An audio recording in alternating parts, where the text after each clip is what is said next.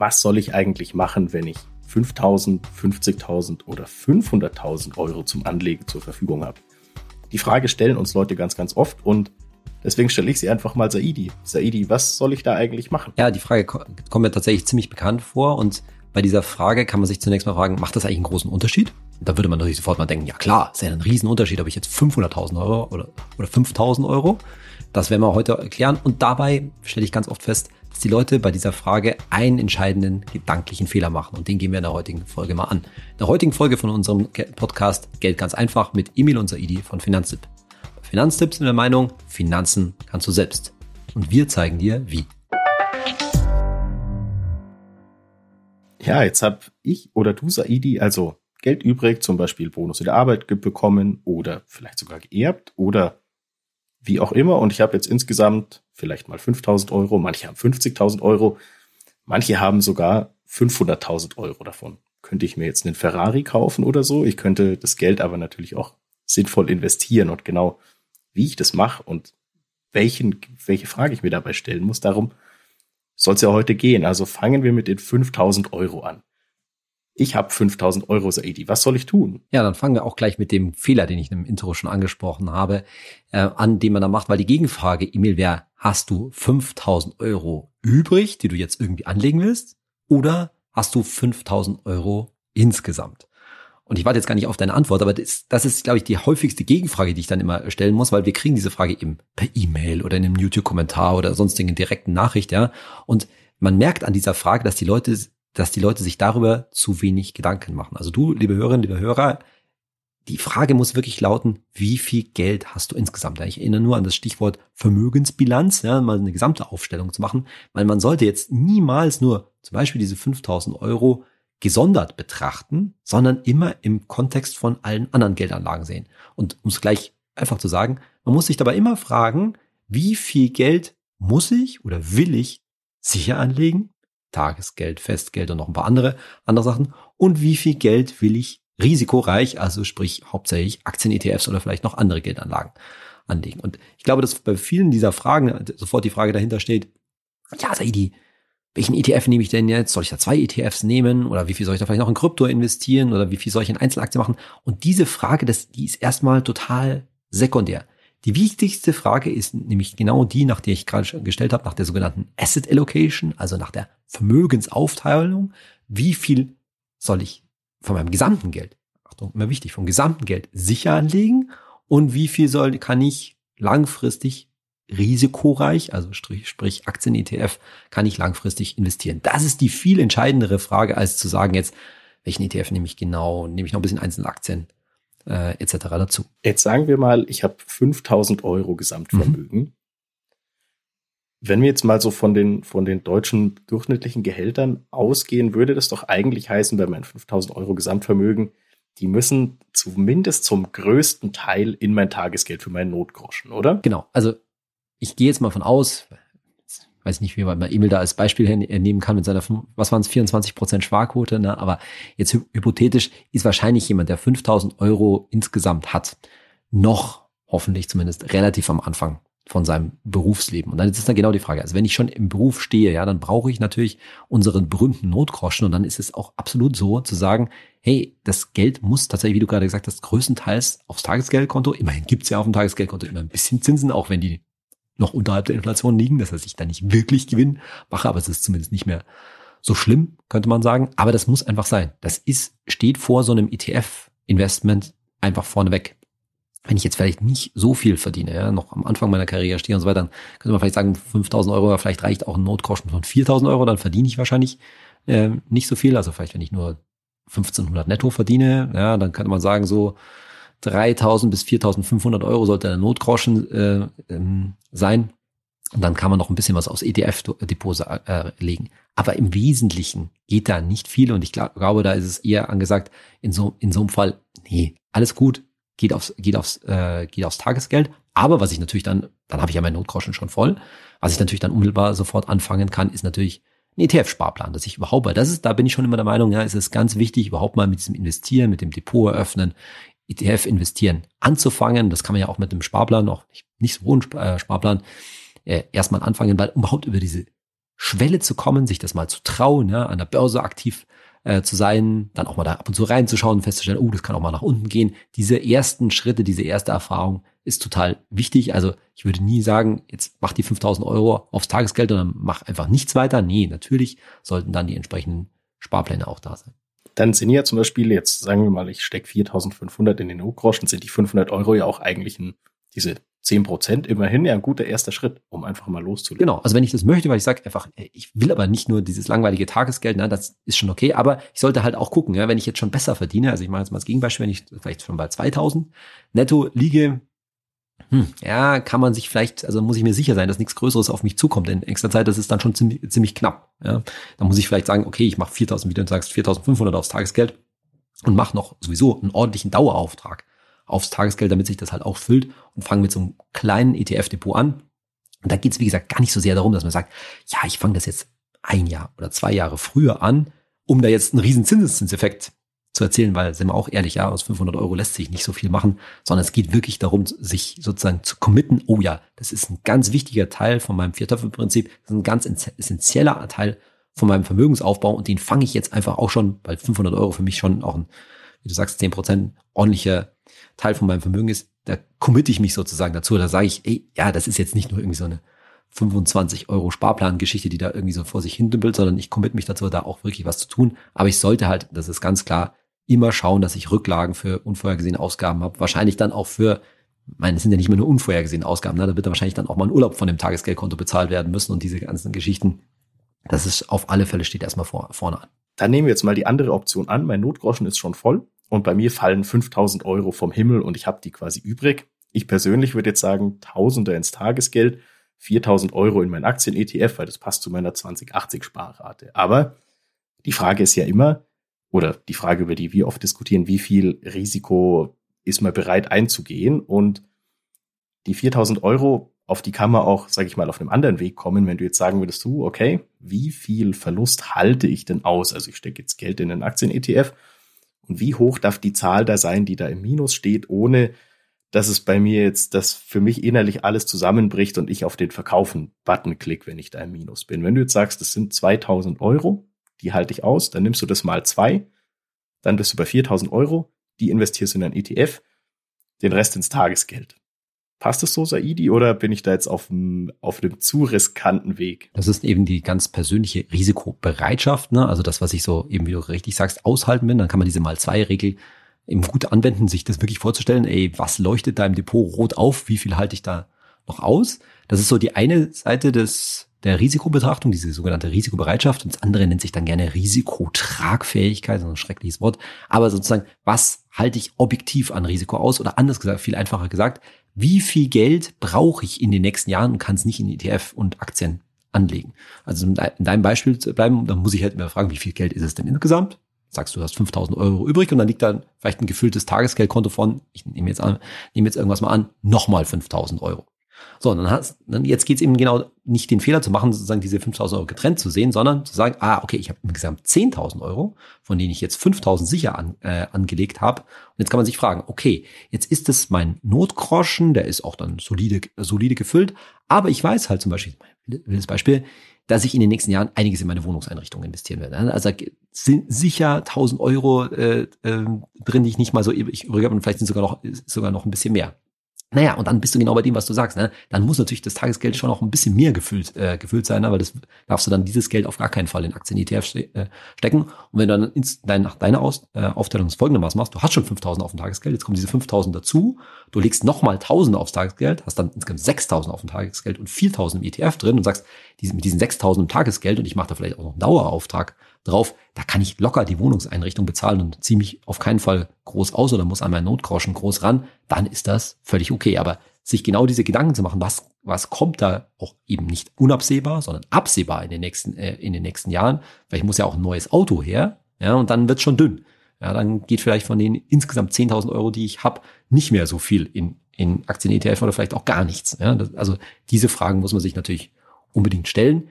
Was aber nichts damit zu tun hat, dass auch wenn die 10.000 Euro komplett aufs Tagesgeld müssen, weil da wird auch davon die nächste Karre bezahlt, eben trotzdem einen ordentlichen ETF-Sparplan zu machen, weil den kann ich ja dann wirklich langfristig ähm, sehen. Aber große Anschaffung ist eine sehr gute Überleitung auf den zweiten Step, weil ich sag mal, mehr Geld schafft ja auch mehr Möglichkeiten. Jetzt nehmen wir mal an, du hast 50.000 Euro zur Verfügung. Da bin ich ja normalerweise, sage ich mal, schon in so ein bisschen gesetzteren Bereich im Berufsleben oder ich hatte halt das Glück und habe es vielleicht geschenkt bekommen oder geerbt von einem, von einem Verwandten oder einer Verwandten. Muss man jetzt auch wieder aufteilen in, ist das mein gesamtes Vermögen oder ist, habe ich jetzt quasi 50.000 Euro so random dazu bekommen und ich habe schon einen, einen vollen Notgroschen und sowas. Aber da spielt ja jetzt wahrscheinlich klassischerweise ein Auto oder eine Immobilie eine große Rolle bei diesen Summen, oder Saidi? Ist auch spannend, dass du das zusammen sagst, aber es sind sehr unterschiedliche Dinge, das muss ich an der Stelle auch mal wieder betonen. Ne?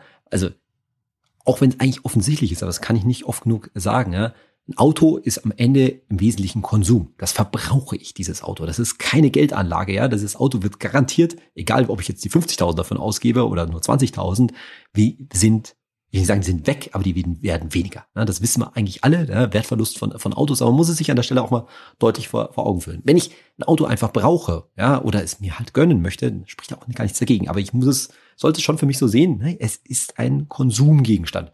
Wenn ich das brauche, zum Beispiel in die Arbeit zu fahren, ja, dann ist es halt notwendiger Konsum, ja. Kann ich von der Steuer ein Stück weit die Fahrtkosten davon absetzen, aber das war's dann, äh, war's dann auch schon. Auf der anderen Seite, eine Immobilie ist natürlich ein Investment. Ganz klar. Ne? Auch wenn ich da selber einziehe, das ist Teil meines Vermögensaufbaus. Und ich will jetzt nicht unsere große Überlegung zum Thema Kaufen oder Mieten durchführen, aber die, die, das ist genau die Stelle, wo man sich jetzt halt insgesamt fragen muss. Jetzt kann man sagen, ich habe entweder 50.000 insgesamt, wie du schon sagst, oder ich habe vielleicht schon, ich sag jetzt irgendwas, ja, 15.000 auf der Seite plus die 50.000 macht 65.000. Aber so muss ich es immer sehen. Ja? Ich darf nicht diese 50.000 eben singulär einzeln sehen, sondern ich muss die dann im Gesamtverbund mit dem, was ich halt in meinem Leben schon so an Geldanlagen gemacht habe. Und dann wieder drauf schauen, okay, wenn ich jetzt 15.000 schon angelegt habe, sagen wir mal, das sind 5.000 auf dem Tagesgeld und 10.000 auf dem Depot, jetzt kommen die 50.000 dazu, hm, dann habe ich 65.000, von denen jetzt 5.000 sicher angelegt sind und 10.000 risikoreich. Und dann kann ich mir überlegen, will ich das jetzt genauso weitermachen oder sage ich, nee, ich brauche gar nicht, äh, brauche gar nicht mehr. Nach deiner einfachen Regel, ja, zu sagen, ich mache das jetzt 80, 20, würde, würde man dann halt, sag ich mal, irgendwas Größenordnung 10, 15.000 oder so Größenordnung auf dem Tagesgeld lassen, also deutlich mehr als den notwendigen Notgroschen. Man sagt, das ist mein Sicherheitsbaustein. Klammer auf, da kann man auch einen Geldmarkt-ETF eventuell äh, hernehmen. Und den, den Rest, zum Beispiel dann 50.000, kann man auch langfristig investieren, wenn die Antwort auf diese Immobilienfrage Mieten lautet. Ne? Also wenn ich nicht äh, äh mich für eine Immobilie interessiere.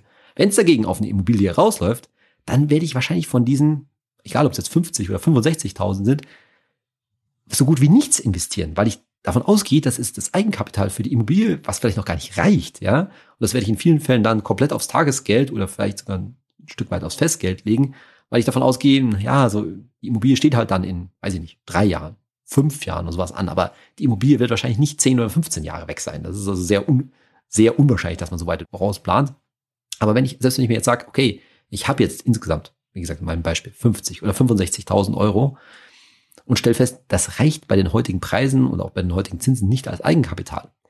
Naja, da macht es aber nicht Sinn, jetzt zu sagen, oh, ich brauche mehr Eigenkapital, dann schmeiße ich das ganze Geld jetzt erstmal einfach in einen ETF rein, weil wenn sich das dann irgendwann gut entwickelt hat, dann kann ich mir immer noch das mit der Immobilie überlegen. Da, da ist die Reihenfolge verkehrt. Ja, weil ich gehe ein zu großes Risiko ein. Das kann einfach dann auch mal, pff, was weiß ich, acht Jahre, zehn Jahre, im schlimmsten Fall zwölf, 15 Jahre dauern, bis sich das von einem, jetzt an einem kommenden Crash sozusagen wieder erholt. Und dann habe ich mein Leben sozusagen von dieser, also meine Wohnsituation und mein Lebenstraum von dieser Entscheidung abhängig, äh, abhängig gemacht, dass ich dann nämlich einfach, na, dann sind die, die 50.000 auf einmal auf 30.000 zusammengeschmolzen und dann geht es mit der Immobilie erst recht nicht.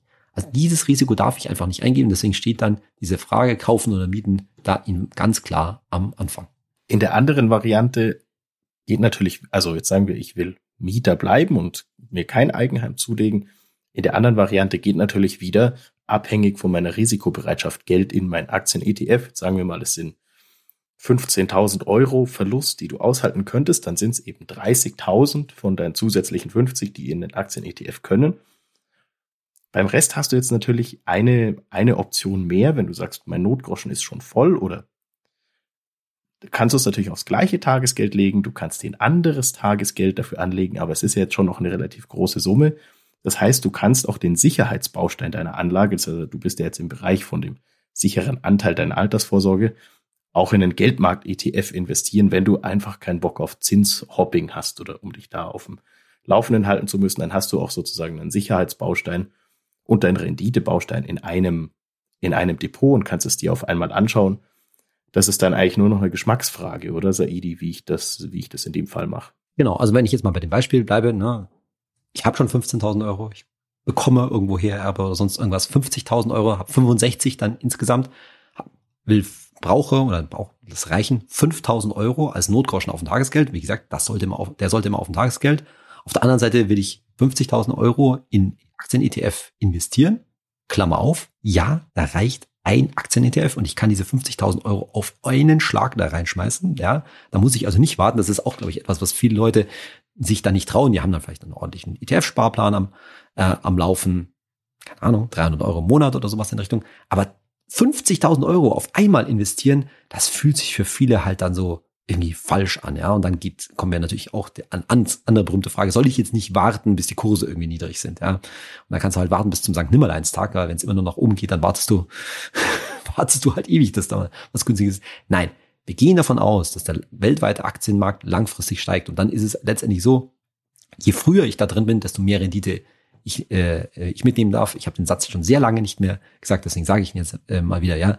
Time in the market beats timing the market. Ja, also ich werde es wahrscheinlich nicht schaffen, da günstige Kurse zu erwischen. Deswegen ist es viel besser, möglichst schnell rein, äh, reinzugehen. Aber klar, bevor ich mich das nicht traue, das Geld irgendwie auf dem Girokonto oder sonst irgendwo rumliegen, rumliegen lasse, ja, dann kann ich natürlich auch sagen, ich mache es jetzt pragmatisch und strecke die 50.000 Euro, was es sich über 10 Raten a 5.000 Euro, wenn mich, wenn sich das für mich einfach besser anfühlt, obwohl es rational gesehen eigentlich, eigentlich Quatsch ist. So, und jetzt mache ich noch kurz zu Ende. 5.000 Notgroschen auf dem Tagesgeld, 50.000 im ETF, im ETF auf dem Depot. Und dann hast du richtig gesagt, dann könnten nochmal 10.000 Sicherheitsbaustein sein, weil ich halt nicht 100% oder auch nicht 90% investiert sein will und sein werde, um einfach auch die Schwankungen auszugleichen. Und diese 10.000 Euro könnten dann eben in einen Geldmarkt-ETF auf dem gleichen Depot liegen. Dann habe ich zwei Depotpositionen, einen Weltaktien-ETF und einen Geldmarkt-ETF und habe immer noch eine sehr einfache und übersichtliche Vermögensanlage. Es wird auf jeden Fall eine Überweisung, bei der man die IBAN achtmal kontrolliert, wenn man sich die 50.000 aus Verrechnungskonto vom Depot überweist.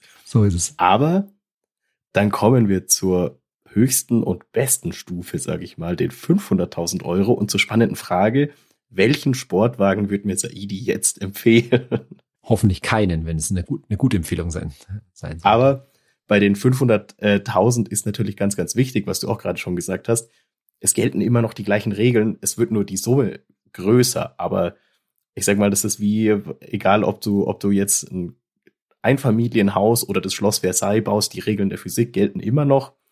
Und genauso gelten hier auch immer noch die gleichen Finanztipp-Regeln für die, für die Geldanlage. Und es bleibt wieder die Frage, ist es dein Gesamtvermögen oder hast du das über? Und wie viel Risiko kannst du damit eingehen? Ist jetzt bei 500.000 natürlich ähm, schon mal eine andere Ansage. Und da ist halt auch ganz wichtig, da kommt jetzt eine zusätzliche psychologische Komponente rein, weil vielleicht hast du auch schon dann ein paar Mal in die Richtung gegoogelt, wenn du zum Beispiel 500.000 Euro geerbt hast oder wie auch immer an 500.000 Euro gekommen bist. Und da darfst du dich jetzt halt nicht verrückt machen lassen, weil vielleicht hat dich auch deine Bank angesprochen, wie auch immer. Also lass dich nicht verrückt machen, lass dir nichts aufschwatzen, halt deine Geldanlage, auch wenn es jetzt viel, viel Geld ist, einfach und bleibt bei einer klassischen Aufteilung in quasi eine sichere und eine risikoreiche Anlage. Und was man immer gar nicht so auf dem Schirm hat, ist doch eigentlich, wenn ich jetzt fleißig in einen ETF investiere mit einer normalen Sparrate und meine, ich sag mal, 15 Prozent von meiner 20 Prozent Sparrate fließen jeden Monat in meinen ETF. Ich verdiene vielleicht auch ganz gut, dann habe ich die 500.000 Euro doch eh irgendwann beieinander, oder? Nur da dauert es ein paar Jahrzehnte, das muss man auch klar sagen. Ne? Also wir gehen jetzt mal davon aus, wie kommen wir dann zu 500.000 Euro? Ich glaube, in vielen, meisten Fällen wird es ein Erbe sein. Ne? Da ist die, das Elternhaus vielleicht verkauft worden oder, ähn, oder ähnliches. Ne? Und dann ist da die halbe, halbe Mio sozusagen auf dem, auf dem Konto. Und du hast schon richtig beschrieben, da schluckt man dann erstmal. Aber genau, die, die Grundregeln bleiben, äh, bleiben die gleichen. Und auch da wird sich in vielen Fällen natürlich diese Frage kaufen oder mieten ganz schnell erstmal stellen. Und da ist auch wieder wichtig, das, das Bewusstsein zu haben. Natürlich kann man sich jetzt mindestens mal eine Wohnung einfach mal bar auf die Kralle kaufen. Aber es ist nicht so, dass das zwingend sein muss. Ja, also ich glaube, der Gedanke ist total äh, naheliegend zu sagen, ja, also das erste, was ich mache, kaufen wir jetzt mal für 300.000 Euro eine Eigenwohnung, weil um mir die Miete in meiner, meiner Wohnung zu, zu sparen. Ja, das kann ich auf der einen Seite schon verstehen, aber wenn du die 300.000 Euro halt in ETF investieren willst, kannst du dir zumindest langfristig von dieser Rendite, diese 300.000 Euro machen werden, die Miete auch sehr gut leisten. Das muss man halt auf der anderen Seite auch, äh, auch sehen. Also auch für jemanden, der jetzt groß, Großes erbt, ist nicht eine Immobilie ja, the one and only solution. Ja, das ist nicht so, dass es heißt, du, das, du machst keinen riesigen Fehler, wenn du weiter zur Miete bleibst, es sei denn, du zahlst halt unglaublich viel Miete und du könntest dir sehr viel günstiger was Gutes kaufen. Aber das ist halt meistens, meistens will man ja dann auch weiter da wohnen, wo man ist. Ja, und wenn die Mieten hoch sind, sind halt auch die Kaufpreise, die äh, Preise für die Immobilien ziemlich hoch. Also da sind wir mittendrin in dieser ganzen Immobilienüberlegung. Ist nur wichtig zu wissen, ja, die sollte man sich unbedingt an der Stelle stellen, diese Frage nach Kaufen oder Mieten. Aber sie muss nicht, nur weil ich viel Geld habe, unbedingt kaufen lauten. Ja, das ist nicht, äh, nicht der Fall. Es kann sein, es kann gut sein, das ist auch kein, grundsätzlich keine schlechte Idee, aber dann habe ich halt dieses ganze Thema Immobilie, was natürlich komplizierter ist, ähm, an der Backe.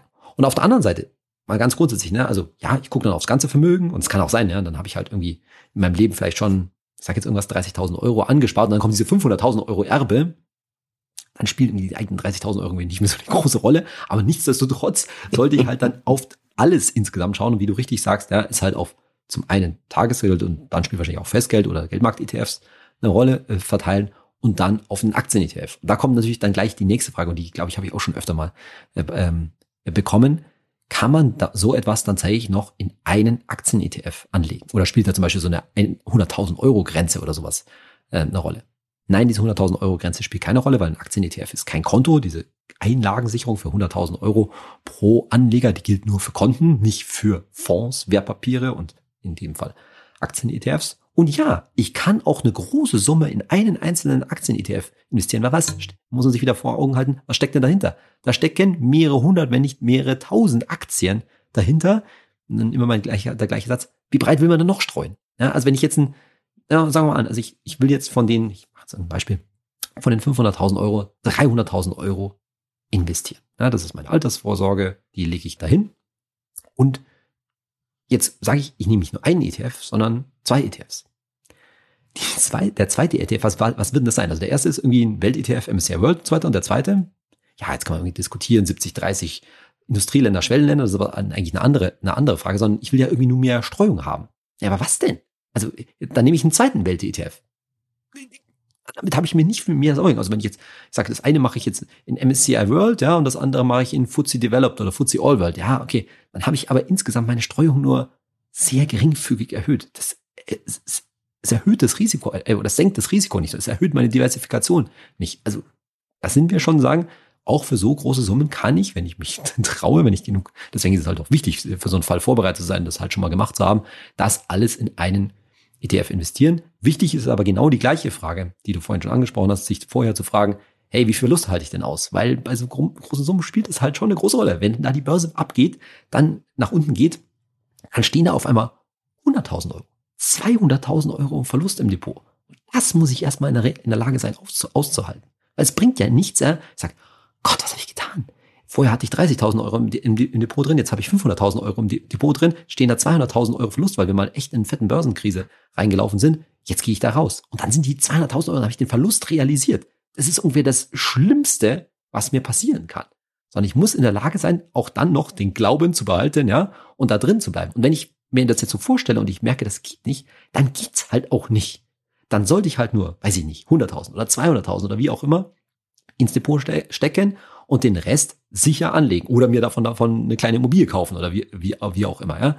Aber das, das muss ich mir wirklich an der Stelle ganz bewusst vor Augen führen, dass es meine eigene Psychologie, mein eigener Bauch, meine eigene Angst vor allen Dingen an der Stelle, da mein größter, ich will nicht sagen Gegner ist, aber das größte Hindernis äh, ist, ja, und das darf mir halt auch nicht im Wege stehen. Und wenn du eine coole Socke bist, ja, oder sagst, ja, also mir wurscht, ich schau da nicht so genau, schau da nicht so gerne rein und wenn da irgendwie 200.000 Euro Verlust dann das kommt schon wieder, ja, okay, dann kannst du es dir auch leisten, irgendwie von den 500.000, 400.000 zu, äh, zu investieren. Aber wenn du schon weißt, boah, das, das halte ich nicht aus, da, da, da, da geht mein Leben vor mir in die, in die Brüche, dann tu es nicht. Dann investier weniger, weil es bringt nichts, wenn du dann in Situationen wird irgendwann mal wieder kommen, wenn du in der Situation dann die Panik bekommst. Und was auf jeden Fall trotzdem für einen Aktien-ETF äh, spricht, was ich nur noch anfügen wollte, es spart total viel Arbeit, weil wenn du jetzt in zwei verschiedene Aktien-ETFs dein Geld steckst, musst du ja auch noch nachschauen, ob die Überschneidungen haben und ob du dir irgendwo ein Klumpenrisiko in dein Depot ohne Not reinholst. Musst du bei einem Aktien-ETF nicht. Und was aber bei der anderen Variante, wenn du jetzt sagen wir mal, du hast eben so, boah, ich halte es nicht aus, das ist mir zu viel, ich gehe quasi den sicheren Weg, zum Beispiel mit Tagesgeld und Festgeld, habe ich bei so hohen Summen natürlich jetzt das Problem, dass ich auf die Einlagensicherung schauen muss, weil da gelten ja jetzt diese 100.000 Euro pro Bank und Kunde. Und da hast du natürlich das klassische Problem, die gelten eben jetzt nicht pro Bank, die Bank hat einen eigenen Namen, sondern pro Bank, die Bank hat eine eigene Banklizenz und ist ein selbstständiges Mitglied vom Einlagensicherungsfonds. Das heißt zum Beispiel, du nimmst jetzt 200.000 Euro und legst die in zwei unterschiedliche Tagesgeldkonten an, weil bis dahin auch die schönen Zinsangebote gelten. Und das eine ist zum Beispiel bei der Comdirect und das andere ist bei der Commerzbank. Dann hättest du jetzt ein Problem, die teilen sich eine Banklizenz und wenn jetzt was wäre, sind nur 100.000 Euro abgesichert, weil es sind 100.000 Euro pro Bank und Kunde und rechtlich gesehen ist das jetzt eine Bank für den Einlagensicherungsfonds. Ganz wichtig, also wenn du die sichere Route wählst, dann geh die ganz sichere Route und mach dich in unserem Ratgeber zur Einlagensicherung dazu schlau, welche Banken sich da die Einlagensicherung teilen und verteile es einfach gut. Oder was natürlich in dem Fall auch wieder eine Option ist, ist der Geldmarkt-ETF. Da hast du die ganze Nummer halt nicht und das ist mit so großen Summen dann vielleicht ein Ticken einfacher, weil du auch kein Zinshopping machen musst. Aber jetzt ist ja, würde ich mal sagen, so oder so, egal wie groß die Summe wird, unsere Regel, cool bleiben und selber machen, oder Saidi? Absolut, weil das kann man auch erwarten, dass wenn man 500.000 Euro auf dem Konto hat, irgendwie, ja, Datenschutz in Deutschland hin oder her, wird da mal jemand an einen rantreten. Wahrscheinlich ist es die eigene Bank auch, die das halt mal gesehen hat und die will einem dann eine Vermögensverwaltung, anbieten oder sonstig irgendwelche Wertpapiere verkaufen, dann kriegt man einen schönen Termin samt Kaffee in der Bank angeboten und so weiter. Es ist einfach nicht notwendig. Deswegen ist es so gut, dass man, wenn man vorher schon mit dem Viertöpfe-Prinzip und mit dem Investieren begonnen hat, dann hat man einfach schon das Selbstbewusstsein, hey, ich habe vorher, ich sage jetzt irgendwas, 30.000 Euro völlig alleine gemanagt, selbst gemacht, meinen TF-Sparplan gemacht, dann darfst du, liebe Hörerinnen, liebe Hörer, auch das Selbstbewusstsein haben, das ist mit 500.000 Euro auch nicht anders. Jetzt kann man sagen, ja, da gibt's ja vielleicht noch mal irgendwelche Tricks oder die man, an die man nicht gedacht hat. Ich sag's dir gleich, die Tricks, die sind wahrscheinlich auch Tricks, die nicht dir am Ende zugutekommen. Ja? Also lass dir nichts einreden, dass da irgendwas geht, was irgendwie so viel besser oder so viel auch unkompliziert, überschaubar von den Risiken ist und so weiter. Es wird's nicht geben. Wenn du selbst sagst, okay, ich möchte jetzt, weil ich so viel Geld habe, mal Sachen ausprobieren, ne? also Einzelaktien, was weiß ich, Kryptowährungen und sonstige Späße, die man machen kann, dann kannst du das natürlich gut machen mit einem kleinen Teil von deinem Geld, wobei ein kleiner Teil von dem Geld dann wahrscheinlich schon gleich mehrere 10.000 Euro sein werden. Und da dann eben der dringende Appell, mach das auf einem eigenen Depot. Mach ein zweites Depot auf, wo du mit jetzt bei der Summe, ne, ich sage jetzt einfach mal was, mit 20.000 Euro rumspielst, ja, aber selbst wenn die komplett weg sind, die 20.000 Euro, hat's dir im Vergleich zu deinem Gesamtvermögen dann nicht so wehgetan. Ja. Ist das jetzt ein zwingendes Muss? Nö. Sei doch, also wenn man, wer in diese glückliche Situation kommt, sei doch glücklich mit dem, das du jetzt hast und bist für den Rest deines Lebens finanziell schon gut abgesichert. Du legst es nach dem Viertöpfe-Prinzip simpel an und brauchst dir finanziell einfach überhaupt gar keine Gedanken machen. Du musst ja eigentlich eher anfangen auszurechnen, ob du irgendwann schon bald oder weniger bald kürzer treten kannst vom, vom Arbeiten her. Ja, das ist, glaube ich, die sinnvolle Überlegung. Aber bloß nicht in so eine Situation kommen, wo du entweder von jemandem abhängig bist, also von einem Berater abhängig bist, oder B, in eine Situation, wo dich dann doch wieder die Gier packt, weil man könnte ja mit den 500.000 Euro so viele tolle Sachen anstellen. Ja, da gibt's den berühmten Spruch, ich weiß leider immer nicht genau, wo, wo er, wer den gesagt hat, ja, you only need to get rich once. Ja, also wenn du 500.000 Euro hast, was wissen, also natürlich will man noch was erreichen im Leben, das glaube ich, glaube ich schon auch, aber man muss einfach kein besonderes Risiko eingehen. Ein gewisses Risiko über einen weltweiten Aktien-ETF, das muss natürlich sein. Und da kommt dann auch langfristig die Rendite her, gar keine Frage, weil auch die 500.000 Euro wollen langfristig gegenüber der Inflation nicht nur standhalten, sondern auch mehr werden. Aber mehr ist einfach auch nicht nötig. Das ist doch eigentlich ein sehr, sehr schöner Abschluss für unsere Folge und ein Übergang zu den Fragen. Und zwar haben wir auch eine sehr passende Frage zu dieser Folge. Chick.ro möchte nämlich von dir wissen, hey Saidi, lieber Sparplan oder manuell in den ETF einzahlen, wenn er gerade günstig ist? Ja, wenn er gerade günstig ist. Was heißt denn das? Ne? Also was ist denn gerade günstig? Jetzt könnte man irgendwie so ein Fünf-Jahres-Chart von einem ETF äh, aufzeichnen und sagen, ja, jetzt geht der Kurs irgendwie gerade nach unten, ist es jetzt günstig? Das weiß man halt immer nicht, ne? weil rechts an dem Chart geht's nicht weiter. Also beziehungsweise weiß man halt nicht, äh, wie es weitergeht. Ne? Dieses, natürlich, wenn man wüsste, das ist jetzt günstig, ne? dann sollte man warten und das da alles investieren. Aber das weiß man halt nicht, weil man nicht weiß, wie es weitergeht. Das könnte ja in dem nächsten Tag oder in den nächsten drei Monaten oder wie auch immer noch viel weiter runtergehen. Oder es geht total weit rauf und dann hat man den Zeitraum verpasst. Und genau dieses Problem, weil das kurzfristig Kurse nicht vorhersehbar sind. Und kurzfristig heißt auch auf mehrere Jahre sogar, ja, macht es das Warten keinen Sinn, sondern lieber das Geld automatisch rein, in dem Fall glaube ich über einen ETF, über einen ETF-Sparplan, um einfach das, dieses Sparen, das Investieren auf Autofire, sage ich jetzt mal im Gaming, äh, zu, zu stellen weil du nicht nachdenken, äh, nicht nachdenken willst und dich vor allen Dingen von dieser Entscheidung befreien, befreien willst. Weil du musst ja dann dauernd entscheiden, so, ist es jetzt günstig oder ist es jetzt nicht günstig, jetzt ist es oben, ist es und so weiter. Das wirst du nicht hinbekommen, ja. Und die Wahrscheinlichkeit, dass du dabei Fehler machst und vor allen Dingen, dass du mit einem großen Teil von dem Geld viel zu lange wartest, ist viel, viel zu groß, ja. Deswegen unbedingt das, den ETF-Sparplan machen und wenn man übrigens, so wie wir es vorhin hatten, was so zum einmal investieren hat, sag ich mal nicht 500.000 Euro, aber sagen wir mal 10.000 Euro und ich traue mich die einfach nicht jetzt auf einmal reinzuhauen, weil mir das zu großes Risiko ist. Naja, dann mache ich halt den ETF-Sparplan höher und zwar deutlich dramatisch höher. Ja, dann sind es halt nicht 300 Euro, sondern 1000 Euro und dann haue ich das, das Geld halt auch über, ich sage jetzt irgendwas, 10, 12, 14 Monate in den ETF rein. Den kann man ja dann nach, danach, wenn es dann zu viel ist, wenn das Geld quasi vom Tagesgeldkonto oder vom äh, Girokonto run, äh, runter ist, auch wieder sofort absenken. Das ist ja kein Problem. Ich denke in der Situation bei beim ETF-Sparplan immer an die, ich glaube, es ist Wayne Gretzky, diese alte Weisheit, ich verfehle 100% der Schüsse, die ich nie abgebe. Yes, so sieht's aus. Unsere zweite Frage kommt von M wie Markus. Warum sollte man eine Steuererklärung machen? Weil, wenn du schon drüber nachdenkst, wahrscheinlich vom Staat Geld bekommst. Fertig. Das ist es auch schon. Denn es gibt nur zwei Fälle. Entweder du musst eine Steuererklärung machen, dann kommst du eh nicht aus und musst vielleicht sogar auch nachzahlen. Das ist dann total ärgerlich, aber gut, kann man nicht, äh, nicht ändern. Und wenn du überlegst, ob du eine Steuererklärung machst, also ob du dich fragst, ob du musst, dann ist die Wahrscheinlichkeit sehr hoch, dass das Finanzamt dir Geld schuldet. Und zwar im Durchschnitt auch ganz ordentlich, ne? weil die durchschnittliche Steuererstattung liegt halt bei über 1000 Euro. Und selbst wenn es nur ein paar hundert Euro sind, da muss ich irgendwie nicht drüber nachdenken, ob ich dieses Geld beim Finanzamt rumliegen lasse. Nee, das hole ich mir. Ja?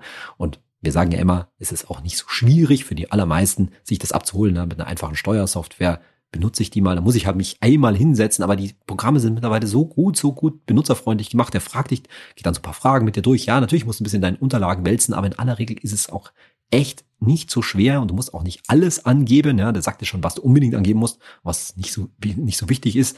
Und naja, dann am Ende kratzt du vielleicht 100 Euro Steuererstattung nicht raus, aber dafür holst, holst du dir, ich sag jetzt irgendwas, 500 und dann hat sich die ganze Geschichte schon gelohnt. Also warum soll, warum muss man eine machen? Man muss sie nicht machen, wenn man sie nicht machen muss, aber gerade dann sollte man sie halt machen, weil man einfach sonst Geld verschenkt. Das sind die wahrscheinlich einzigen ehrlich und tatsächlich schnell verdienten 500 bis 1000 Euro, würde ich sagen. So sieht's aus. Damit sind wir schon wieder am Ende von unserer Folge. Liebe Zuhörerinnen, lieber Zuhörer, vielen Dank dir fürs Zuhören. Saidi, dir vielen Dank fürs Beantworten von allen Fragen und wir hören uns ja bald wieder. Bis bald. Vielen Dank, Emil. Bis bald und liebe Hörerinnen, lieber Hörer, wenn du diesen Podcast von Emil und mir magst, wenn der dir sehr gefällt, dann freuen wir uns, wenn du eine gute Bewertung für unseren Podcast hinterlässt, wo auch immer du ihn herunterlädst oder streamst. Bis zum nächsten Mal. Tschüss. Ciao.